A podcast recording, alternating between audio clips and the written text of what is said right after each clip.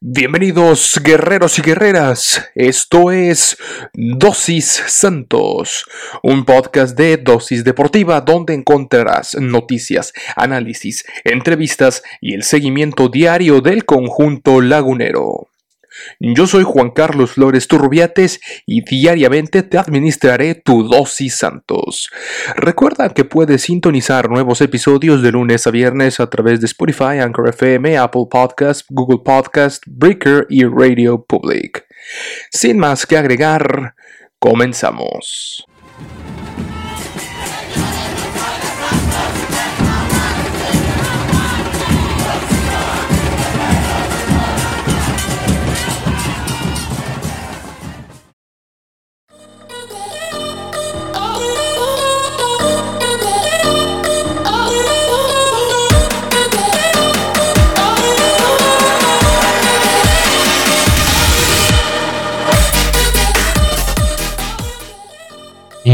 Amigas de Dos y Santos, bienvenidos sean a este nuevo episodio, por supuesto correspondiente al lunes 22 de febrero del 2021.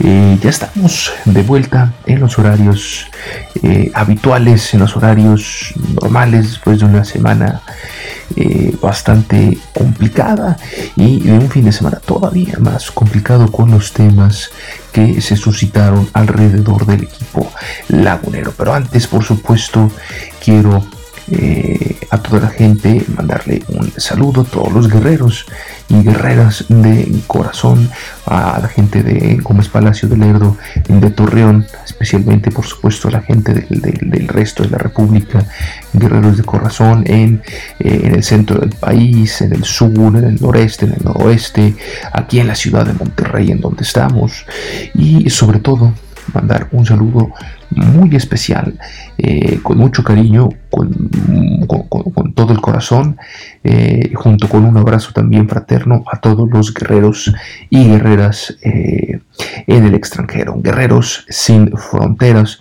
Para todos ellos, por supuesto, va este episodio en donde estaremos hablando un poco de cómo va, cómo va la cosa con el la bronca de Félix Torres y los supuestos actos racistas que se cometieron en su contra.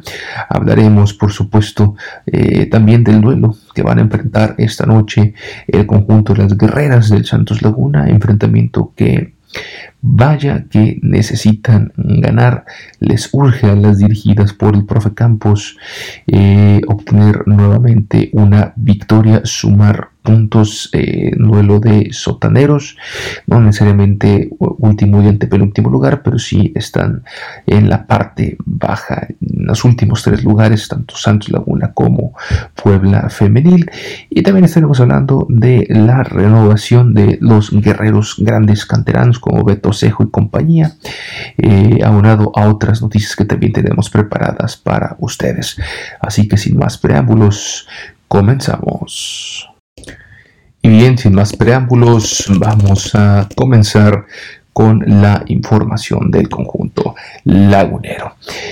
Eh, bien, vamos a tratar de ver qué fue lo que sucedió en el partido eh, de, contra el Atlético San Luis, la batalla campal. Ya habló acerca de su experiencia eh, nuestro colega Juan Carlos Zamora, reportero de TUDN. fue un jugador de fuera ¿Quién habría gritado negro feo? Un extranjero, quien habría gritado eh, una palabra más o menos así hacia Félix Torres. Esto desató la polémica en el interior del vestidor eh, santista. ¿Qué fue lo que dijo Juan Carlos Zamora? Dijo, bueno, que el jugador comentó al interior del vestidor el tema del insulto al final del juego. Se ve, se ve la bronca donde Juan Carlos Zamora pudo grabar algunos momentos. En las mismas redes sociales de, de nuestro compañero, nuestro colega Juan Carlos Zamora, eh, se ve en este eh, tweet donde está, está el bancoronón que se desató después, sí, hay que eh, decirlo también, Cristian Moya, por supuesto, hablamos de cómo una serie de, insultos que propinó hacia el cuerpo técnico y hacia, eh, el, bueno, más bien por parte del cuerpo técnico hacia el cuerpo arbitral. Pésimo arbitraje, ya lo hablamos al respecto, pero también Leonel Rocco, eh, la actitud que está teniendo, eh, defendiendo y, y diciendo que son puras mentiras de Félix Torres, me parece que Miquel Arruela tendrá uno de los momentos más difíciles en su carrera al frente de la Liga MX, la Federación Mexicana de Fútbol. Vamos a ver en qué termina. Ya han declarado, insisto, varios de los periodistas que estuvieron aquí ya declararon. Falta que lo haga el propio jugador. Eh, no va a haber careos, eso sí ya dijeron, no va a haber careos entre Félix Torres y los jugadores del el Atlético eh, San Luis, pero seguramente sí va a haber sanciones y sanciones fuertes, sobre todo ante un club del San Luis. Eh, vaya que los abogados de Orley en estos momentos deben de estar temblando de la eh, de, por todo el trabajo que tienen eh, y del estrés. Por un lado, esto, estas acusaciones de, racismo, las demandas, todo lo que van a proceder en cuanto a institución. Eh, con Santos Laguna, por el otro lado, Grupo Orlegui con el Atlas y eh, el partido del fin de semana también una cosa terrible, y por otro lado, eh, Grupo Orlegui también con Santos y la demanda que tiene contra Walt Disney Company, definitivamente mucha chamba la del bufete de abogados de Grupo Orlegui. Pues vamos a pasar, vamos a pasar ahora sí a la información del día de hoy lunes, damas y caballeros, guerreros y guerreras, y es que eh, pasando ahora sí a lo del el conjunto femenil, eh, bueno, en busca de su primera victoria en el certamen, el Puebla enfrenta este lunes su juego pendiente de la jornada 1. Ojo, eh, este fue el juego que se suspendió por eh, este brote de COVID que hubo a principios de la temporada en, eh, dentro del club en la que mm, tuvieron que reprogramar los juegos de la jornada 1 y 2 de las guerreras de eh, la sub-17 y de la sub-20 solamente jugó la fecha 1 entre el Santos Laguna, eh, el primer club, contra la máquina cementera de la Cruz Azul. Y bueno, el partido eh, habrá de verificarse, pero está pactado al menos a las 16 horas en la cancha alterna al territorio Santos Modelo las guerreras que tratarán de aprovecharse de la urgencia del conjunto blanqueazul para imponer condiciones en su territorio, cosa que también, digo, me parece que a estas alturas los dos equipos están urgidos de puntos. Luego de que el arranque de la presente campaña debió posponerse a consecuencia del número de contagios de COVID en las laguneras presentaron, por lo que las circunstancias propias de la competencia revelan un panorama mucho muy distinto al que originalmente habrían de encarar ambas escuadras.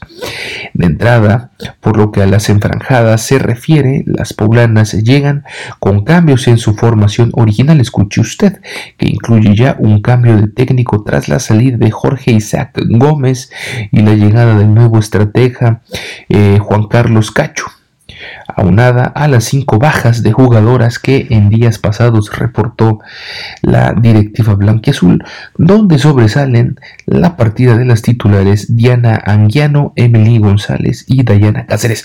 Ojo, eh, porque este es un tema bastante, bastante interesante, porque porque es, todavía al día de hoy no se sabe bien a bien por qué las dieron de baja. Mencionan que indisciplina, mencionan que no les gustó la salida del técnico, entonces dijeron nosotras no jugamos y, las dieron de baja. Pero eran elementos importantísimos para la franja.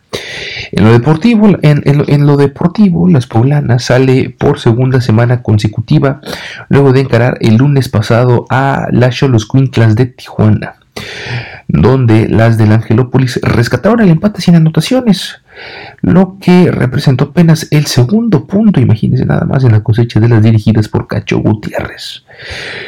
Por su parte, el cuadro de casa, las eh, guerreras, regresan a su terruño luego de caer en su visita contra las punteras. Ojo, hay que decirlo también, la rojinegras del Atlas, tres goles a dos, saldo que significó el quinto descalabro para las pupilas de Jorge Campos en lo que va del certamen. Solo ha obtenido un triunfo mismo que se registró en la fecha 2 sobre las Tuzas del Pachuca.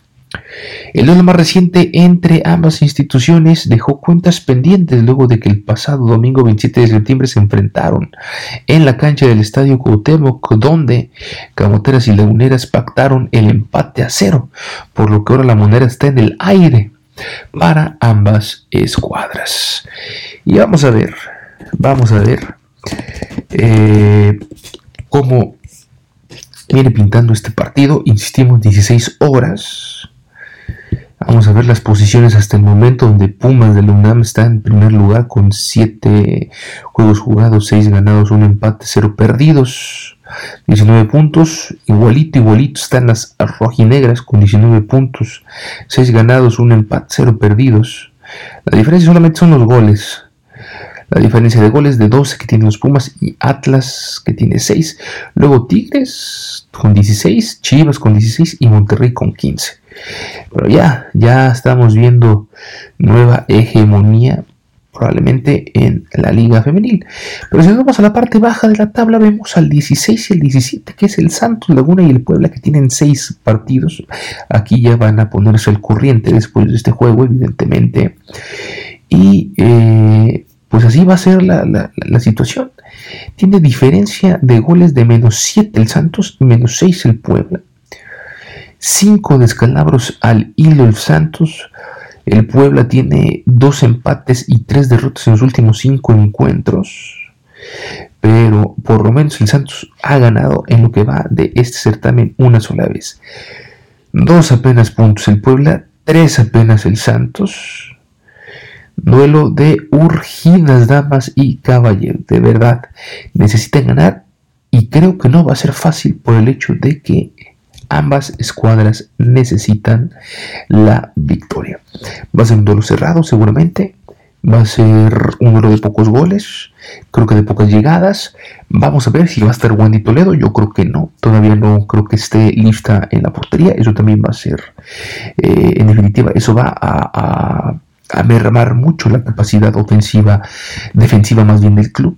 Wendy es una eh, líder en la portería, una líder innata, de que desde atrás eh, es una mandona. Pero vamos a ver, eh, vamos a ver por qué también, insisto, hay goles, hay goles, pero no hay un estilo de juego bien definido del profe Campos. Vamos a ver qué puede pasar hoy en punto de las 16 horas estaremos al pendiente del resultado y de lo que pueda acontecer allá en, en la cancha del territorio Santos modelo. Vamos con más información si les parece. Y es que Gerardo Artiaga, ¿se acuerda usted de este canterano del Santos Laguna? Bueno, está jugando allá eh, e, e, en, el, en la Liga de Bélgica en el conjunto del Genk. Y bueno, resulta que Arteaga sirvió una asistencia, sin embargo, el Genk no lo alcanzó y terminó por perder 2 por 1 ante el Birshot, esto allá en la liga belga. El canterano del conjunto lagunero fue titular y en el 93 apareció para darle un pase a Patrick Roshivsky y recortar distancias. Por la visita, Jean Berg abrió el marcador el minuto 65 y Rafael Holzhauser amplió los cartones desde los 11 pasos al minuto 82.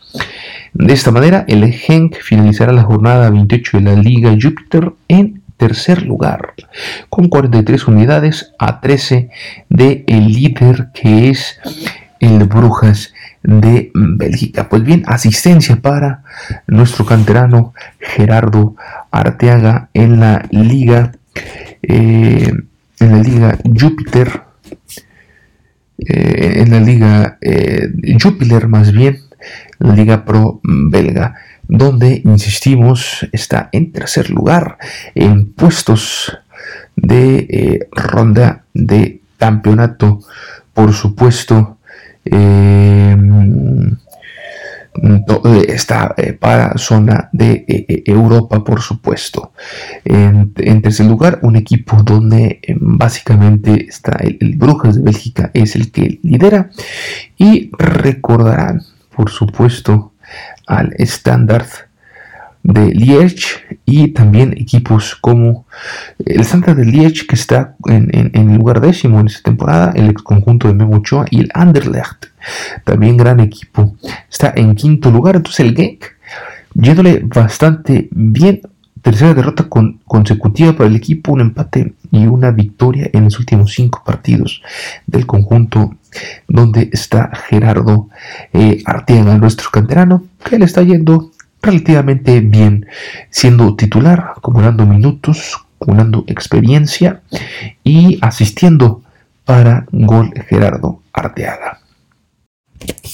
Y bien, vamos a pasar a más información porque tal como lo comentábamos al inicio de este espacio, tres canteranos fueron renovados este fin de semana hasta el año 2025. Se trata de Jonathan Díaz, Jordan Carrillo y nuestro querido Beto Osejo, quienes estarán vinculados con los guerreros cuatro años más. Eh, fue este domingo que el conjunto lagunero anunció la renovación de tres de sus canteranos que forman parte del primer equipo y que debutaron en la Liga MX bajo las órdenes del profe Guillermo Almada. Se tratan, como lo mencionamos, de Jonathan Díaz, Jordan Carrillo y Beto Osejo, quienes extendieron su relación laboral con los guerreros hasta el 2025. En redes sociales, el club escribió en un comunicado que los tres elementos cumplieron con un proceso completo en las fuerzas básicas del club donde se forjaron bajo la filosofía ganar sirviendo y el ADN guerrero, lo cual demuestran en el arranque de sus carreras. Así lo escribió el club. Eh, Jonathan Díaz debutó el 24 de noviembre del 2019 ante Toluca. Este equipo representa gran parte de mi vida, ya que aquí me formé, aquí hice grandes amigos, estoy muy contento de pertenecer a esta institución. Jordan Carrillo cumplió el sueño de debutar en primera división el 25 de julio del 2020 ante la máquina cementera de la Cruz Azul y mencionó lo siguiente, estoy muy contento porque significa mucho en mi vida, ya que aquí he estado desde hace mucho tiempo y he cumplido mi proceso. Alberto Osejo disputó sus primeros minutos como profesional el 8 de agosto del 2020 contra los Rayados del Monterrey y mencionó lo siguiente. Me siento muy agradecido con la institución por la oportunidad. Tengo muchos sueños por cumplir. Santos Laguna enfrentará el próximo fin de semana a el FC Juárez, ya lo sabemos, partido en el que tratará de regresar a la senda del triunfo después de la eh, terrible eh, derrota, y no terrible por el hecho de que se haya perdido, no, no, no, no, sino por todo lo que estuvo manchado alrededor de este partido, donde se perdió con la mínima eh, diferencia. Pues ahí está bien por Beto Cejo, por Jordan Carrillo y por Jonathan Díaz, que extienden contrato hasta el año 2025. Enhorabuena para estos guerreros que han demostrado mucho, sobre todo en el caso de Beto Cejo, que ha demostrado grandes cualidades y capacidades. Ya estamos en la recta final de este episodio de Dos y Santos, no sin antes eh, traer esta nota, por supuesto, mm, referente al partido del día eh, jueves, donde eh, pues ya habló, como les comenté, Leonel Rocco, en una actitud muy soberbia, en una actitud muy sobrada, restando la importancia a las acusaciones de Félix Torres, Leonel Rocco, desestimó así de plano las denuncias de racismo hacia Félix Torres, futbolista, nuestro guerrero, eh, durante el encuentro que estuvo en el jueves por la noche. El estratega de los potosinos aseguró que los guerreros tratan de distraer la atención luego de que Torres agrediera a un recoge balones. ¿Cuáles fueron las palabras del el señor Rocco, Félix Torres agredió a un niño recoge balones y para tratar de encubrirlo salió todo esto del racismo.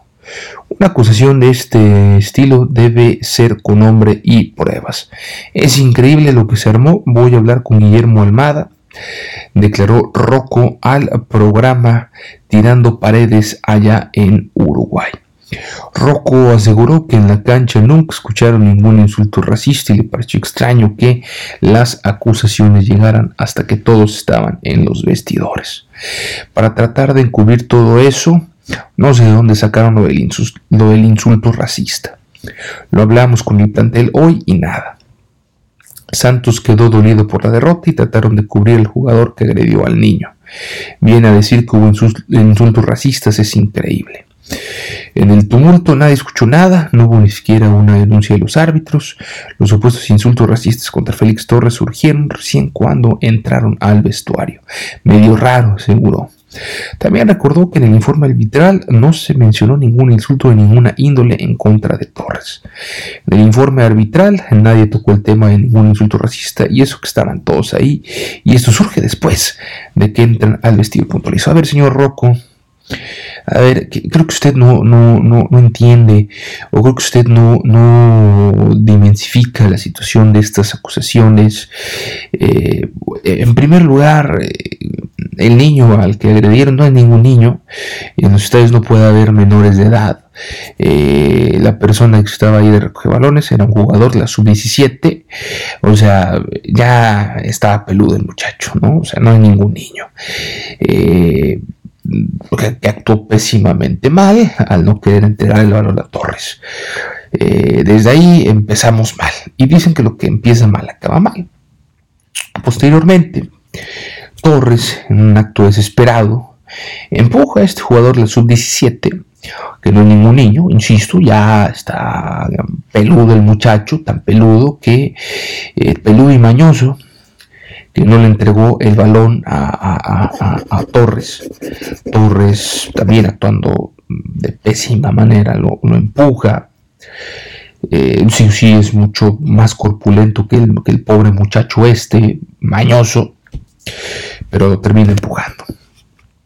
Después del empujón, saltan todos los jugadores de la, banca, toda la banca de, San Luis, cual montoneros, y se balanza sobre Félix Torres. Y obviamente vienen los compañeros, que también está pésimamente mal, o sea, magnificaron mucho esa, esa acción y de defender a este muchacho eh, recoge que actuó de recoge balones, el jugador. Y, posteriormente eso, empezaron los insultos. Pero ahí está el video, ¿eh? Del señor Leonel Rocco y su banca gritándole hasta lo que no al árbitro. Así que no me venga con que son unas santas palomitas, porque no lo son, señores.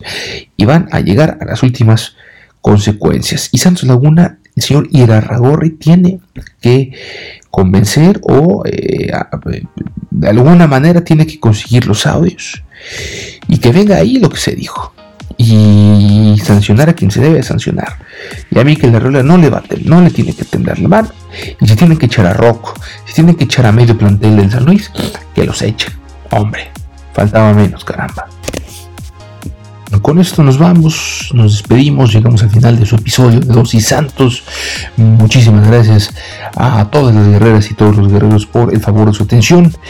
Una semana más, iniciando esta semana más, ya la última semana de febrero. Comenzará el mes eh, de marzo, la primavera y demás.